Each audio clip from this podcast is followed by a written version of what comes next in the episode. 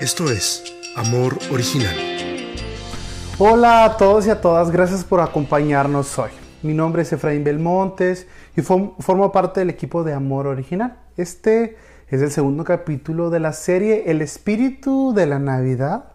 El tema de la semana pasada fue la agridulce espera y por hoy es Carta de Santa y un malentendido. Durante esta época navideña, los deseos empiezan a salir a la luz. Si vives en un hogar en, el que se acostumbra a dar regalos, ya para este entonces se tiene la expectativa de que regalar o bien que recibir. Aunque en esto de los regalos siempre hay un margen de error. Gente que no recibe lo que esperaba y pues gente que simplemente no recibe nada. En esto de los deseos y regalos, siempre hay malos entendidos. Yo recuerdo que de pequeño participé en un intercambio de regalos con mis compañeros de clase. Para no hacerles la historia tan larga, al llegar el día del intercambio, por una extraña razón, el compañero al que le tocaba darme un regalo no se presentó. Ya se imaginarán, todos con su regalo en mano y yo nada. Recuerdo claramente haber esperado que entre todos los regalos sobrara uno y ese me tocara a mí, pero no. Entre todo el relajo y el malentendido, eso nunca pasó. Pero ven, en esto de los deseos y regalos, siempre hay malos entendidos. En la Biblia nos encontramos con una historia en la que pasa algo similar. Zacarías e Isabel o Elizabeth habían estado esperando un milagro por años, solo que al igual que todo mundo, ese algo quizá no llegó en tiempo y forma que ellos hubieran deseado. ¿Les parece si la leemos juntos? Lucas 1, del 5 al 16, dice lo siguiente. En el tiempo en el que Herodes era rey del país de los judíos, vivía un sacerdote llamado Zacarías, perteneciente al turno de Abías. Su esposa, llamada Isabel, descendía de Aarón los dos eran justos delante de Dios y obedecían los mandatos y leyes del Señor de manera intachable, pero no tenían hijos, porque Isabel era estéril. Además, los dos eran ya muy ancianos. Un día en que el grupo sacerdotal de Zacarías le tocó el turno de oficiar delante de Dios, según era costumbre entre los sacerdotes, le tocó en suerte a Zacarías entrar en el santuario del templo del Señor para quemar incienso. Mientras se quemaba el incienso, todo el pueblo estaba orando afuera. En esto se le apareció a Zacarías un ángel del Señor, de pie al lado derecho del altar del incienso. Al ver el ángel, Zacarías se quedó sorprendido y lleno de miedo. Pero el ángel le dijo, Zacarías, no tengas miedo, porque Dios ha oído tu oración, y tu esposa Isabel te va a dar un hijo al que pondrás por nombre Juan. Tú te llenarás de gozo y muchos se alegrarán de su nacimiento, porque tu hijo va a ser de grande, va a ser grande delante del Señor. No tomará vino ni licor y estará lleno del Espíritu Santo desde antes de nacer. Hará que muchos de la nación de Israel se vuelvan al Señor su Dios. Este Juan irá delante del Señor con el espíritu y el poder del profeta Elías para reconciliar a los padres con los hijos y para que los rebeldes aprendan a obedecer. De este modo preparará al pueblo para recibir al Señor. Un poquito larga. en esta es una historia sumamente interesante y no podemos interpretar este pasaje sin reconocer primero que ambos personajes se encuentran en aprietos, y más que en aprietos teológicos, en aprietos sociales. Bajo el contexto y cultura hebrea, la infertilidad era sinónimo de castigo divino, sin mencionar las especulaciones de la sociedad, por cierto, muy parecidas a las de hoy, ¿no? En algo andaban metidos o algo no hicieron bien. En este caso, la infertilidad de esta familia les provocó ser de burla y de discriminación. Por el otro lado, el pasaje menciona que ambos eran personas justas. Sin embargo, al parecer no les está yendo tan bien. No tiene sentido. Son personas justas y no pueden tener un bebé. Seguramente el autor intenta refutar esa idea de cosas malas a gente mala y cosas buenas a gente buena. Esta postura llamada retribución consiste en que las personas obtienen lo que se merecen, que los justos prosperan mientras que los malvados sufren. Ahora, estos dos personajes tienen las, las credenciales suficientes para creer que no experimentarán problemas, ya que son justos ante los ojos de Dios. Sin embargo, sí las tienen. Por más justas que son, así como con Job se encuentran en duros aprietos. Esto no es todo. Por si fuera poco, ambos son de edad avanzada. O sea que ya no hay esperanza como antes. Como dicen por ahí los realistas, hay edades para alimentar ciertas ilusiones y otras para olvidarlas. La edad de Zacarías e Isabel no les favorece para esperar tener un bebé. Sin embargo, el deseo, el milagro por el que aparentemente oran, por el que tanto habían pensado, está a punto de suceder. Y no llega tarde, sino que llega justo a tiempo. Bueno, estos son Zacarías e Isabel, quienes Dios usará para dar a luz a Juan, un hombre que abrirá brecha a Jesús, quien a la vez dará a luz salvación, o sea, sanación a este mundo quebrantado. Y esta es precisamente la buena noticia del ángel a Zacarías. Y aquí el malentendido. Así que agárrense.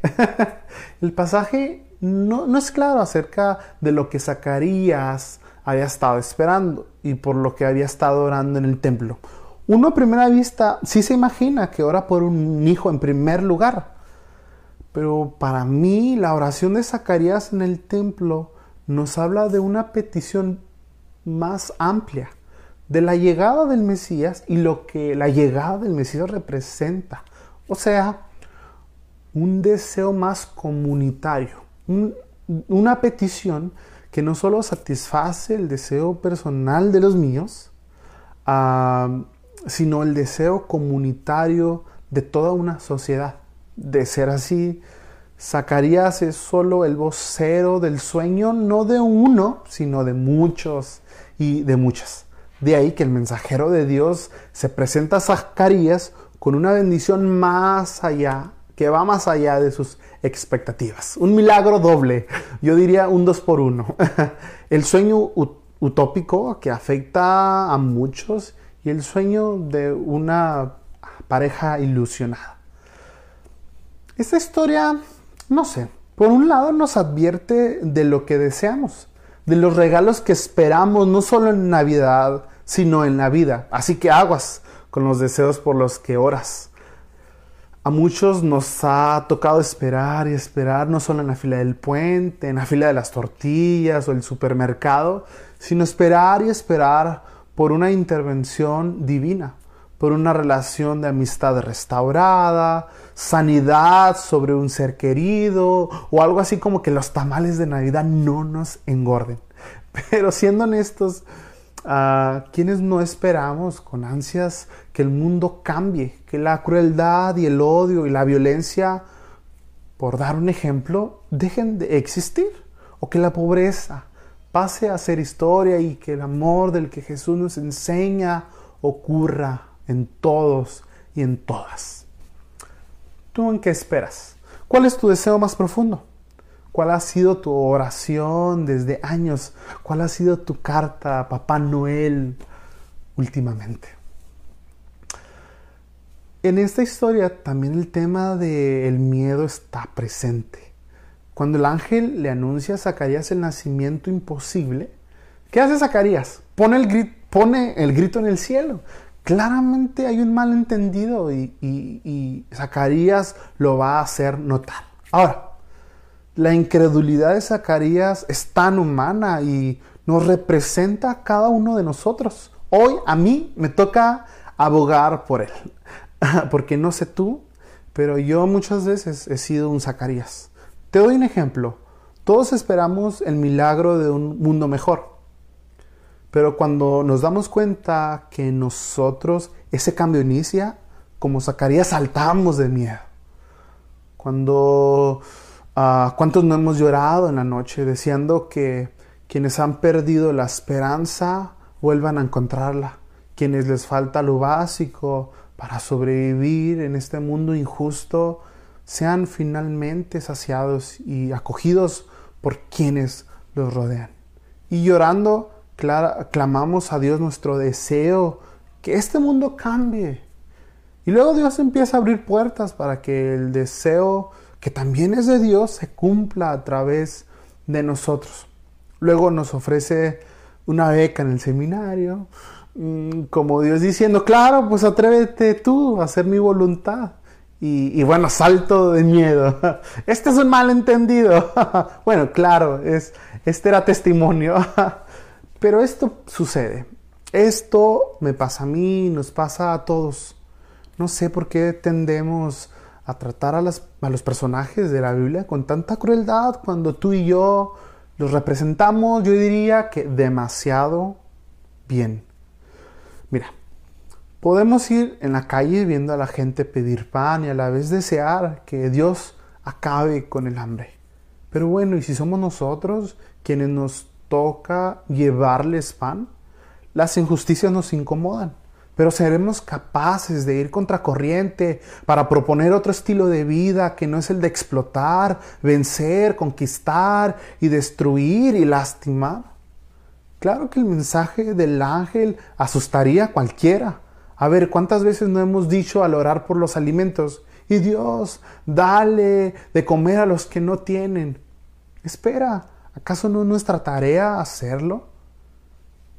Es cierto, la mayoría de las traducciones indican que Zacarías tiene miedo, pero claro que como todo ser humano, como cualquier otra persona a la que se le sea encargada una tarea en específico para el extendimiento del reino de Dios en la tierra. ¿Cómo no asustarnos con los planes de Dios? Casi, casi siempre requieren de mucho. Sí, siempre tienen que ver con paz, con bondad, con misericordia, con perdón, con compartir, con darle con darlo todo por el otro, con ser menor, con amar a nuestro prójimo. Va desde ayudar a una viejita a cruzar la calle hasta, no sé, iniciar un comedor. Y bueno, al menos no somos los únicos en no saber cómo responder a los milagros de Dios ni los únicos que no somos capaces de reconocer la guía de Dios, incluso cuando quizá eh, se nos presenta en charolas de plata. Aún así, el propósito de Dios no cambia. Y esta es la buena noticia. El hijo de Elizabeth, de Isabel y Zacarías, vendrá al mundo independientemente de la incredulidad, de la duda y de la confusión tan humana de Zacarías. Y es que el milagro del que tanto hemos venido orando sucederá a pesar de nuestra mucha o poca incredulidad, a pesar de nuestra confusión y duda. El milagro de un futuro mejor para esta humanidad sucederá y empieza a suceder contigo y bueno, tristemente sin ti. Y si la iglesia no estamos listos, Dios sin duda hará hablar hasta las piedras, porque sí, la voz de Dios proviene aún desde lo menos esperado, porque si bien Dios no es todo, Dios se encuentra en todo.